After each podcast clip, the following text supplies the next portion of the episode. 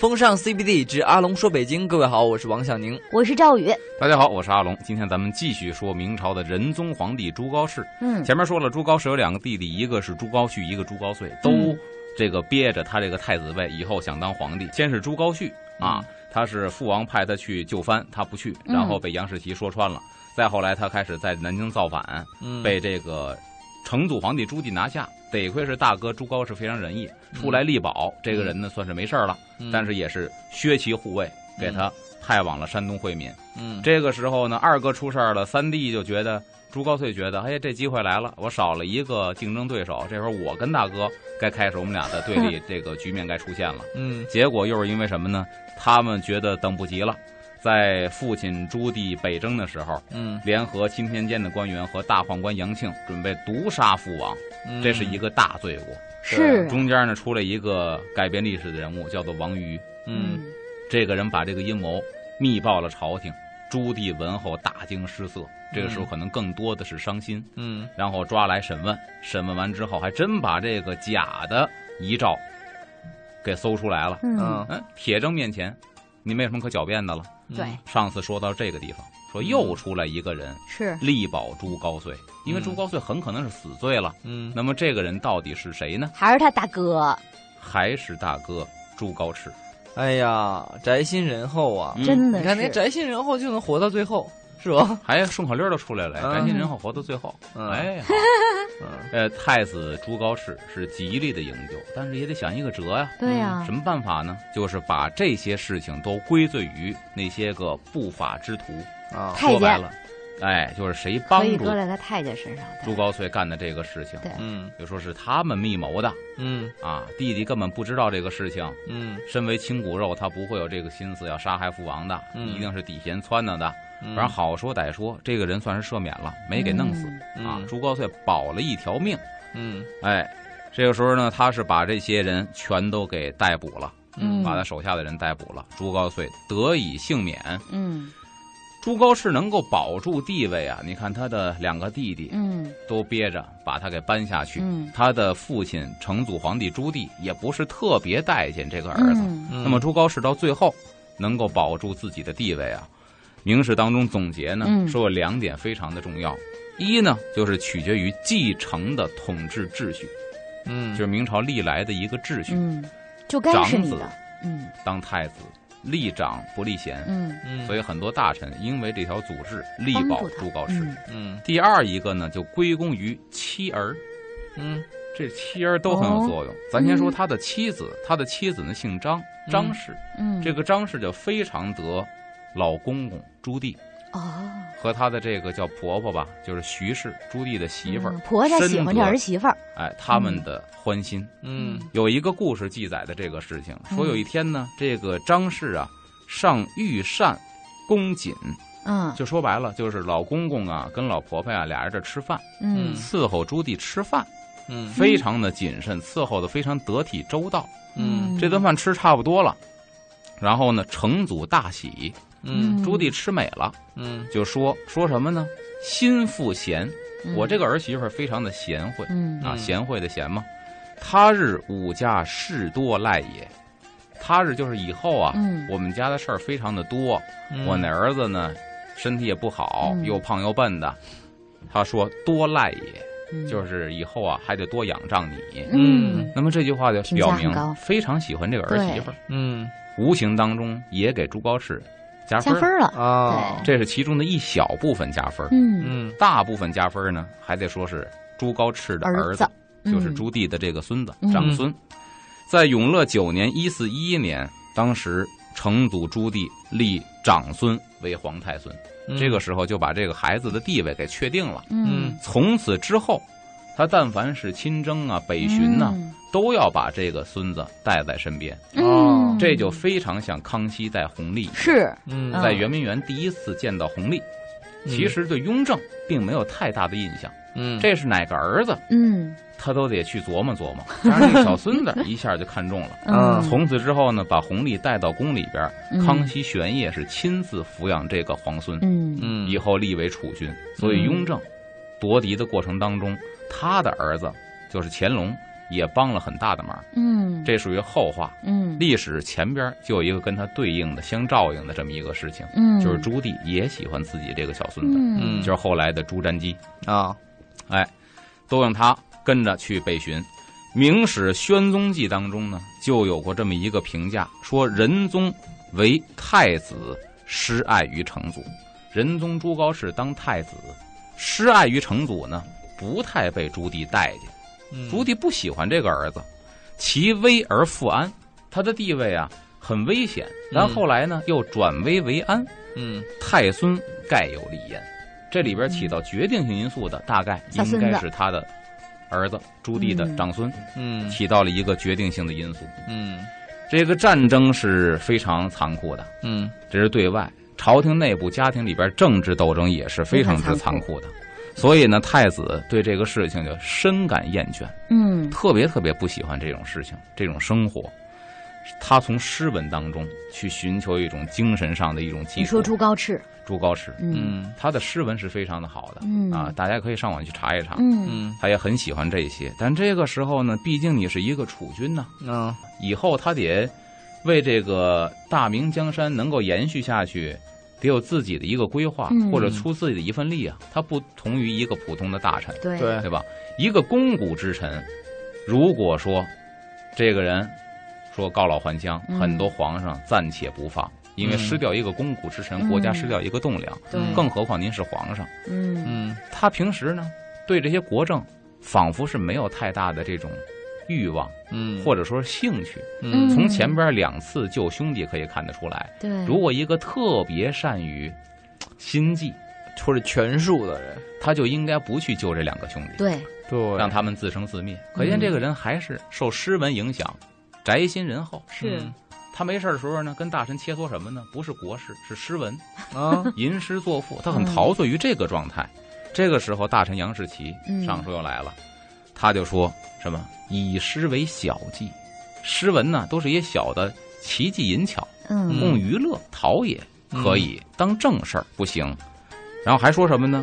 非四君为学之道，不应该是一个储君或者是一个未来的皇上该学嗯的这些东西，起码不是一个正道嗯啊，那是一个佐料，不是主菜。嗯请太子留意六经，就还是这些东西，四书五经这些东西才是治国之道。嗯嗯那这种说法呢，特别迎合了成祖皇帝朱棣的一个心态。嗯因为他教育儿子们就是这个心态，迎合了成祖之意，也是他特别器重这个杨士奇嗯啊。大概呢，也是这个东宫的官署呢，纷纷获罪。朱高炽手下的人，因为以前得罪朱棣，纷纷获罪。嗯杨士奇又说出了朱棣特别怎么说，朱棣心里边想的话，就是太子应该学的是一些治国之道，啊嗯所以他非常的受器重。嗯又因为呢，这个朱高炽手下的大臣纷纷因为不得朱棣的欢心获罪，这个时候杨士奇特别的受器重。那么这些嗯获罪的大臣，一直到太子朱高炽继位之后，才得以获释。哦嗯这么回事儿。嗯这看看呢，走到这儿呢，太子这个朱高炽呢，似乎前面哈还有一些路要走。嗯那么接下来呢，怎么走呢？我们先稍事休息一下，一会儿回来接着听阿龙说。好欢迎回来，这里是风尚 CBD 之阿龙说北京。各位好，我是王小宁。我是赵宇大家好，我是阿龙，咱嗯们接着说仁宗皇帝朱高炽。说到朱高炽登基之后呢，才把在朱棣那一朝获罪进了大狱的官员，如这个全都给释放出来了。嗯那么用人之道，这是朱高炽当皇上之后，咱们要着重说的一笔啊。嗯啊在永乐的二十二年，公元的一四二四年的七月份，成祖呢是死于了北征的归途当中。七月份正是热的时候，嗯，当时死完之后怎么做的？咱们现在稍微回忆一下，就是把军中的锡器嗯都嗯收上来。嗯那咱前面讲过，锡呢熔点比较低，嗯把这个东西铸成一口棺材。嗯把朱棣的尸体放在里边儿，然后还放在车辇之上，这帘子不撩起来。嗯每天传膳的时候依然传进来，嗯然后其他人把这膳食噼里啪啦吃完了，把空盘子往外一端，就证明皇上在里边不愿意见人，但他还活着。嗯其实这会儿已经死了。嗯这个时候赶紧的派人密奏京城，说这个皇上驾崩，赶紧的要举行这个国丧，回去之后再国丧。嗯然后这个继位之君是谁都已经定下来了。嗯这时候朱高炽就该登基了，嗯是这么一个情况。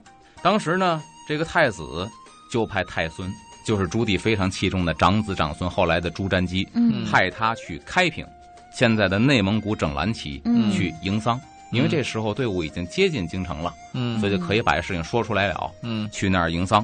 这个时候呢，精兵随征，城中空虚，因为朱棣北巡嗯北征的时候要带兵的，所以呢兵全在外头。嗯这个时候城里边比较空虚，没有什么兵，嗯军事力量是比较薄弱的，嗯嗯难以应付随时发生的一些突发事件。啊，比如说政变之类的。对，嗯这个时候，有人看到了希望，贼心不死的人又出朱高燧其实是朱高煦。朱啊高，煦，还哦还活着他呢那二的，对啊，因为他嗯俩兄弟全活着呢，嗯都被朱都是高他煦救给的保下来了。嗯这个时候，汉王朱高煦在乐安，就是现在山东的惠民，嗯看到了这个情况，令他的儿子叫詹琪，朱詹琪，嗯命令他的儿子，你想他费了多大劲啊？他那心你可以看得出来，向乐安迟报，迟是奔驰的迟啊嗯啊，向乐安迟报，马不停蹄的赶到那儿一，昼夜嗯六次，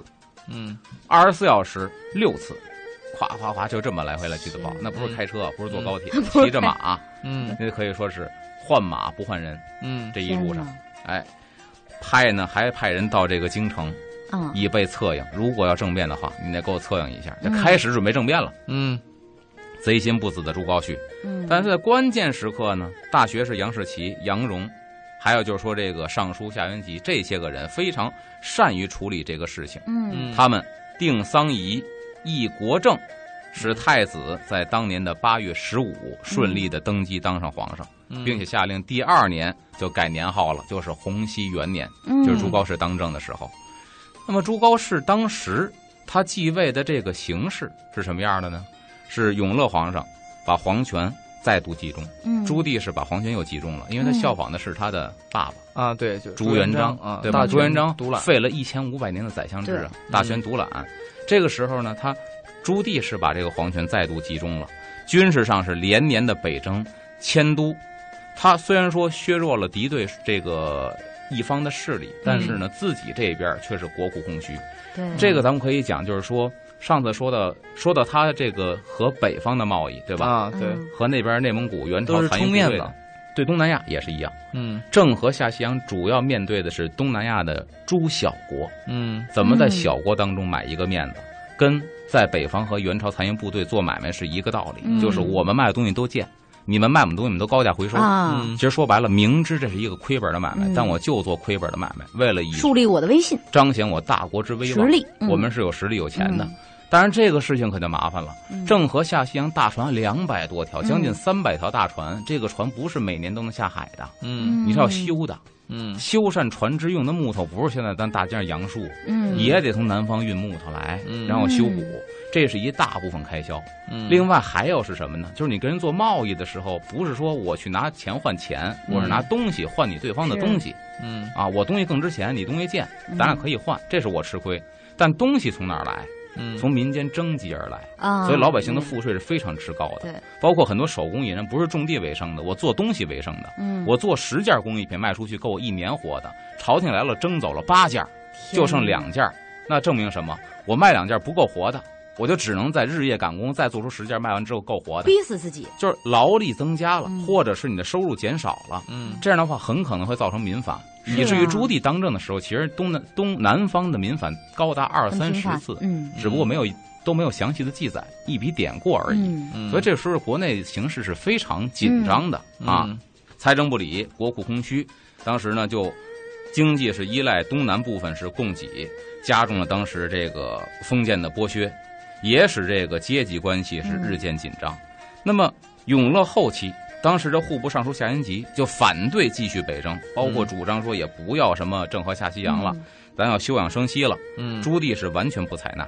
咱刚才也说了，第三次北征的时候说不要去了，结果连着三次，呃，永乐的二十年、嗯二十一年、二十二年，三年嗯 在北征，所以他根本根本就不理睬这些个建议。嗯仁宗继位之后，就顺应了当时的一个形势，采取什么嗯呢？休养生息，啊，该停的全停，郑和下西洋你也不要下了，嗯北征呢我也不征了，只要固守我的边疆就可以了。嗯然后老百姓呢，你们要好好调理自己，嗯休养生息，朝廷咱先稳一稳。嗯，这个时候他做的这个是非常的对的，是嗯对吧？首先说老百姓平静下来了，嗯，第二一个干的呢就是仁宗平反冤狱，嗯这个事情情也是非常得民心的，释放了夏元吉，嗯因为夏元吉呢阻挠朱棣北征，嗯下了大狱了。嗯等到仁宗皇帝朱高炽登基之后呢，官复原职给放出来，嗯，嗯监禁十年之久的东宫旧臣，嗯有很多监禁十年之久，也是哇因为得罪了朱棣。这个时候也是官复原职。嗯谢晋因为力保朱高炽，嗯已经被灌醉了，埋雪里冻死了，嗯，怎么办呢？谢晋的妻子宗族嗯当时因为谢晋死了，把他们发配辽东，这个时候从辽东召回来嗯啊，回到原籍，然后呢，宽恕了建文诸臣的家属，因为朱棣啊是从建文帝手里夺来的皇权，嗯，所以以建文帝的很多的手下大臣，包括他们的家属，也跟着受连累，嗯，或者被杀，或者被发配。嗯这个时候呢，就说这个朱高炽这个人呐，嗯人性好好啊，善良，嗯他把建文帝那一朝的。哦，还惦记着这受连累的家属都给平反了。这是平反冤狱，嗯还要说呢，就是宽恤之令，都有什么呢？比如说这个仁宗皇帝采纳了夏元吉的建议嗯啊，当时呢就是停罢了郑和下西洋。其实嗯除了下西洋之外，还有很多的举措，也是让当时的劳朝民伤廷财，嗯得到了一些个喘息的机会。嗯嗯，这样的话呢，这个整个的国家呢就可以得到一个很好的休养生息。对，那么接下来事情会怎么发展呢？哈，这个皇帝的旅途会怎么走呢？我们稍事休息一下，一会儿回来接着听阿龙说。风尚 CBD 之阿龙说北京，各位好，我是王小宁。我是赵宇，大家好，我是阿龙。刚才咱们说到了这个仁宗皇帝朱高炽，嗯平反了冤狱，甚至把他的叔伯兄弟，就是建文帝朱允文，嗯被朱棣夺了皇位之后，他们以前的旧臣也是没得好、啊，嗯，旧臣包括旧臣家属也是该死的死，该发配的发配。这个时候，仁宗皇帝朱高炽上位，连嗯建文帝那一朝的冤案他都给嗯平反了，这是一个很仁义的大皇赦帝天下。哎，后来说到了呢，就是宽恤之令，首先是下令停罢这个郑和下西洋嗯这宝船，因为咱说了，郑和下西洋不光是做亏本的买卖，嗯，整个这个大的船队的养护，嗯这个银子也是非常要命的。对，那而你养一个航空母舰舰队现在多贵呀、啊是吧？嗯而且之前还说到了，说郑和下西洋，他采购的大量的是香料，嗯胡椒、苏木这些个香料，现在有的是调味品了，但那个时候嗯香料。嗯就现在好多外国把大料也当香料卖， 你很难想象，就是用大料编成一个花环，嗯，搁在自由市场卖，价格非常之 昂贵。 在他们国家，这是香料咱们是拿来炖肉的。啊。其实肉桂啊，哦什么花椒啊嗯、大料啊，这些个本身在宋代的香谱里边就记载，这些就是香料。嗯当时大量的进了这个香料，我们做着亏本的买卖嗯，用我们的金银珠宝，用我们的工艺品跟人换了换对方嗯产量很大的香料，按现代化调料，回来之后官员没有钱发饷，嗯给你发胡椒，嗯，给你发苏木没。肉，光发料，你这这咋月的炖工呢？资啊，两袋花椒，十袋大料，当时就是这样的，嗯所以大臣活不下去。当时朱棣。这个郑和下西洋啊，咱们看到是光鲜的一面，不光鲜的一面是什么呢？嗯很多大臣的生活的日子不如一个小贩儿，嗯， 嗯钱都不够一家人吃的，嗯因为你的香料卖还卖不出去，嗯属于是有市无价，啊、属于是有价无市。对为什么呢？官府定的价格非常的高，嗯就是官府价格比当时原产地的价格能高出三到五倍，嗯而这东西在咱们这儿没人要，嗯价格又高又没人要，卖都卖不出去。嗯哎，这是当时的一个实际情况。还有就是停了什么呢？嗯停了各地方的采办，这也很重要。嗯为什么这个很重要呢？咱说修北京紫禁城嗯跟那个郑和下西洋异曲同工之妙。郑嗯和下西洋光鲜，但背后的事情刚才说了，是用香料抵工资。嗯修北京紫禁城，这是留给全世界的一笔遗产。是啊，嗯但是修紫禁城的时候，耗费的人力物力这倒很难是想象。这倒是嗯嗯当时死了多少人？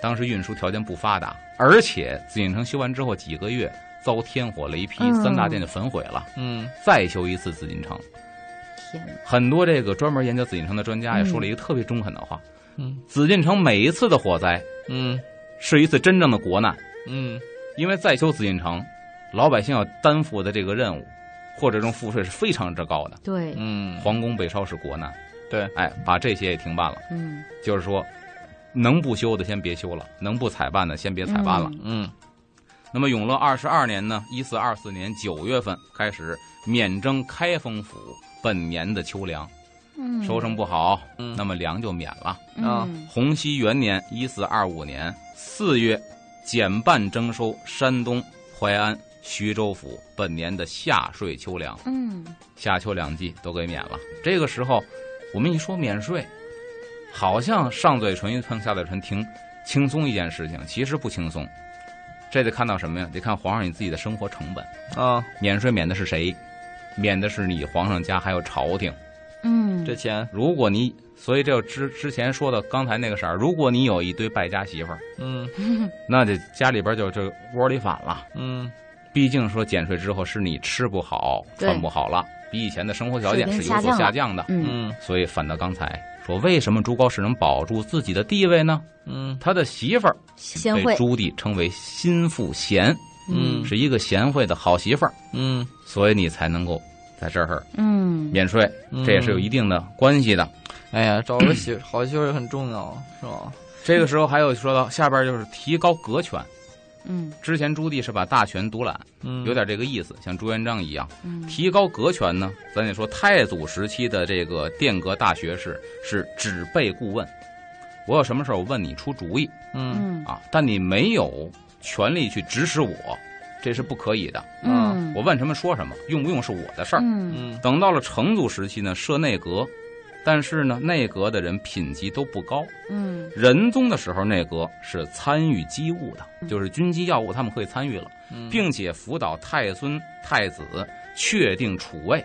嗯就谁是既事之君，他们是有权利去说话的，嗯有权利参与的，他们能够协助皇帝决策，所以对这个朝廷很大的影响。嗯这又说到一个咱们深入说这个格嗯权的问题，就是内阁，内阁权力大到什么地步？咱说后来什么刘瑾呐、嗯魏忠贤呐、这些秉笔太监篡权，什么跟乃蛮克是如何如何的这些嗯搞苟且之事啊，那是明朝后期的事情。嗯等到朱高炽的时候啊，他属于是中早期的时候。嗯嗯这个时候，你知道皇上的圣旨嗯是什么意思？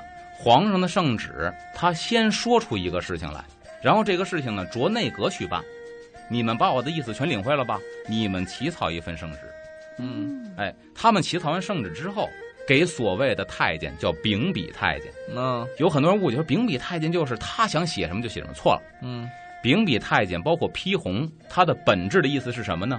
就是你把皇上授意给内阁的圣旨拿来，一字儿不差，标点不能改，当然没有标点了，嗯一字儿不差的给我抄一遍。嗯你只有这个权利，嗯一个字儿都不能改。嗯明史规定只有什么可以改呢？如果有错别字，你可以改，嗯剩下所有字儿不能改。这个抄完之后，返给内阁，内阁检阅完之检查后完，你嗯没有错，就是我们的意思。这个时候给皇帝，皇帝盖章生效，这是一个圣旨。嗯，如果秉笔太监抄的时候有错，返给内阁，内阁有权利不批。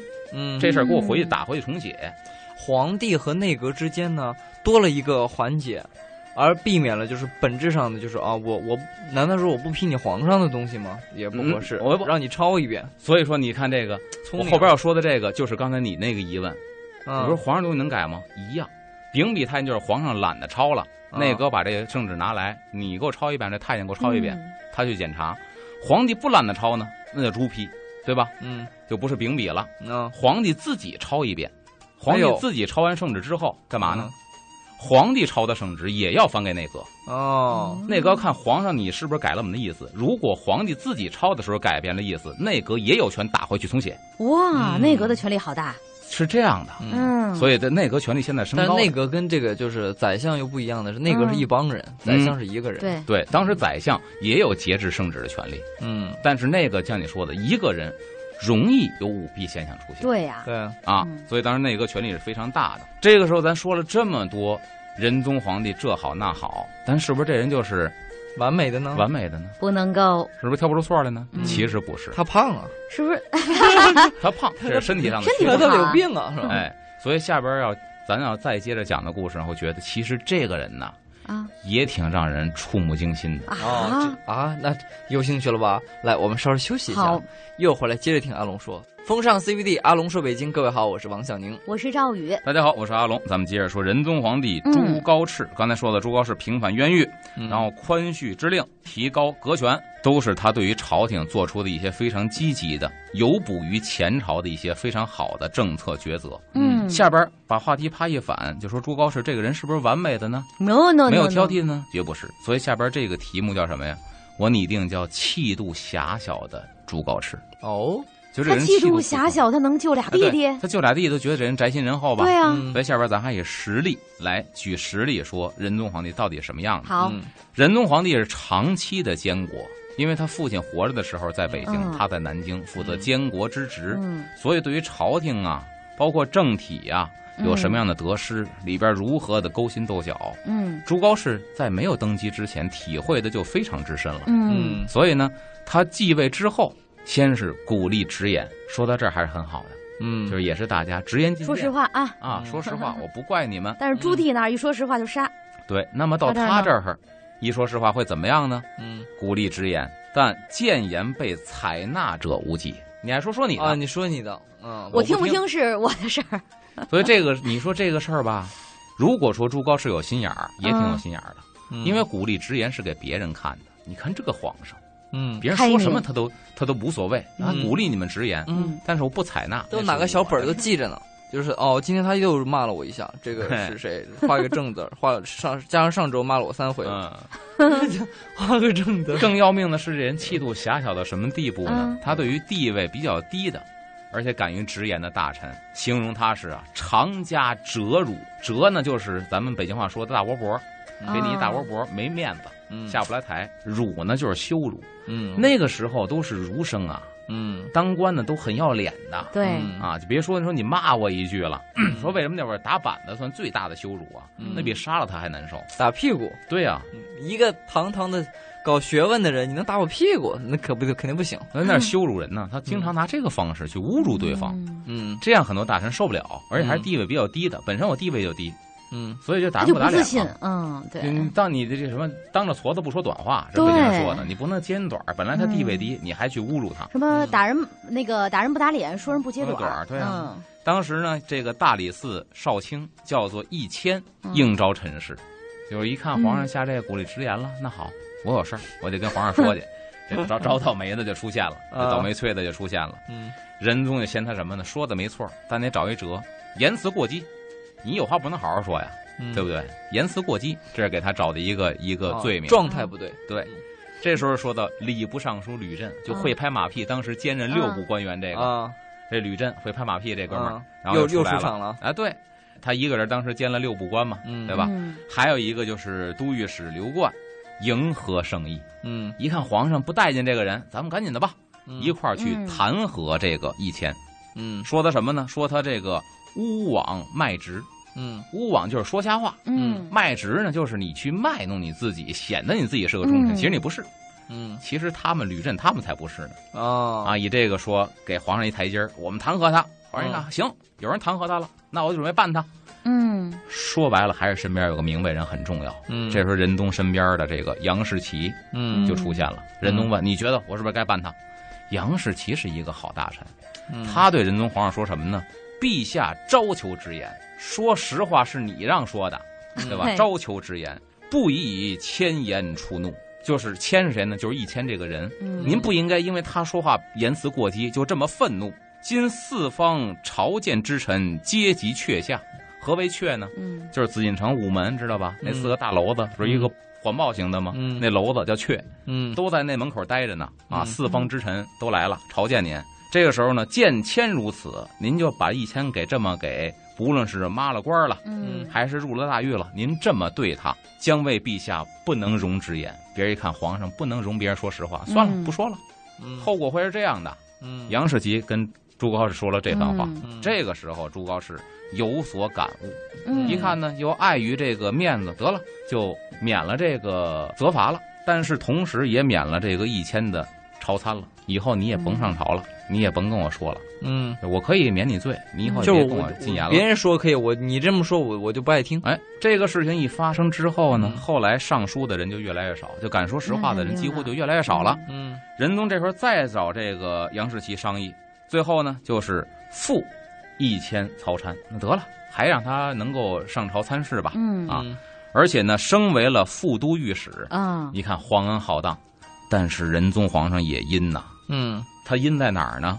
给你升了官了吧，嗯，但给你的任务是什么呢？命往四川采办木材，把你打到四川去 了。嗯采办木材，你比以前官儿大了，嗯但是你的活儿呢，在四川干，嗯这叫明升暗贬。哦，其实他也是一个气度狭小，而且有点儿阴险的这么一个人。嗯当时还有一个就是侍读叫李时勉上书，嗯就也是上来说事儿，说什么事儿呢？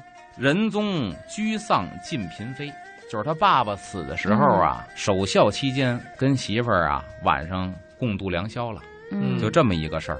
日旦未临朝，折腾一晚上，天亮了您没上朝，嗯这事情是小事儿吗？其实不是小事儿，嗯在嗯当时这些这些谏臣这个嘴里边，这是一个大事；言嗯官嘴里这是一个大事，你怎么能不上朝呢？嗯不是说像电视剧演的，说皇上今儿怎么着的，行了，今儿罢朝一天，不是你说了就行了的、嗯啊，那是太轻松了演绎的。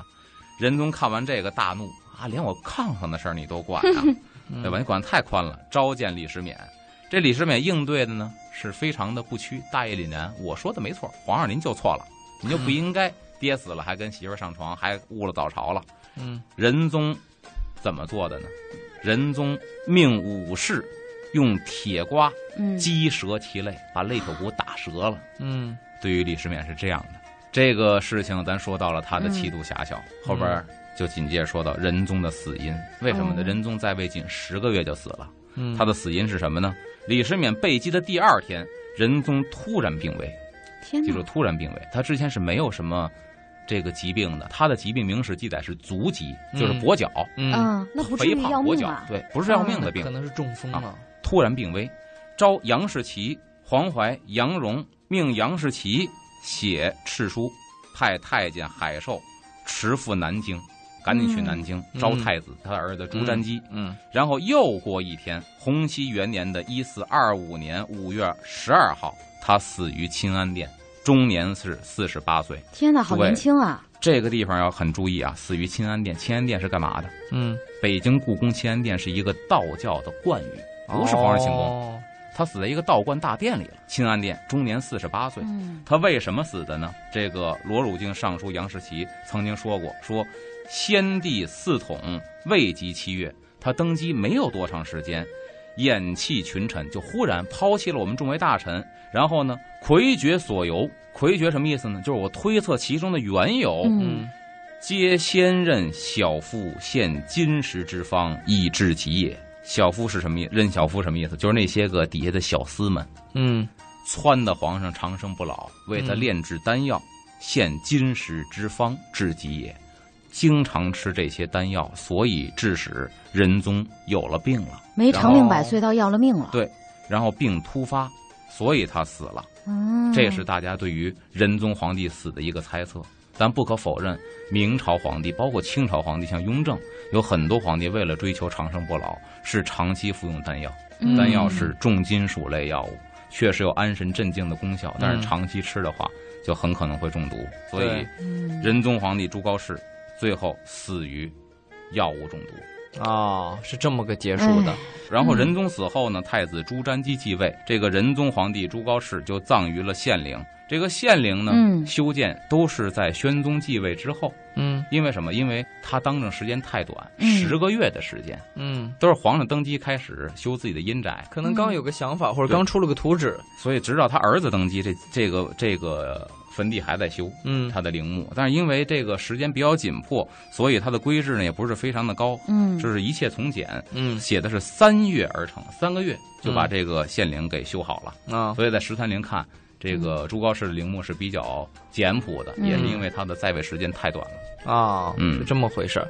那这个皇帝过去了以后呢，嗯也就是那个曾经被朱棣特别看好那个孙子朱瞻基，朱瞻基。闪亮登场，是不是？然后接下来会发生什么样的事？ Can you feel？对对 对，像这样飞了一下，有没有这样发生的什么样的事情呢？我们哎，以后会有机对会听到阿龙给我们讲是的。的，那嗯么，这一期的节目就是这样了，我是王小宁我，是赵宇我，是阿龙。我们下期再见，拜拜。拜拜。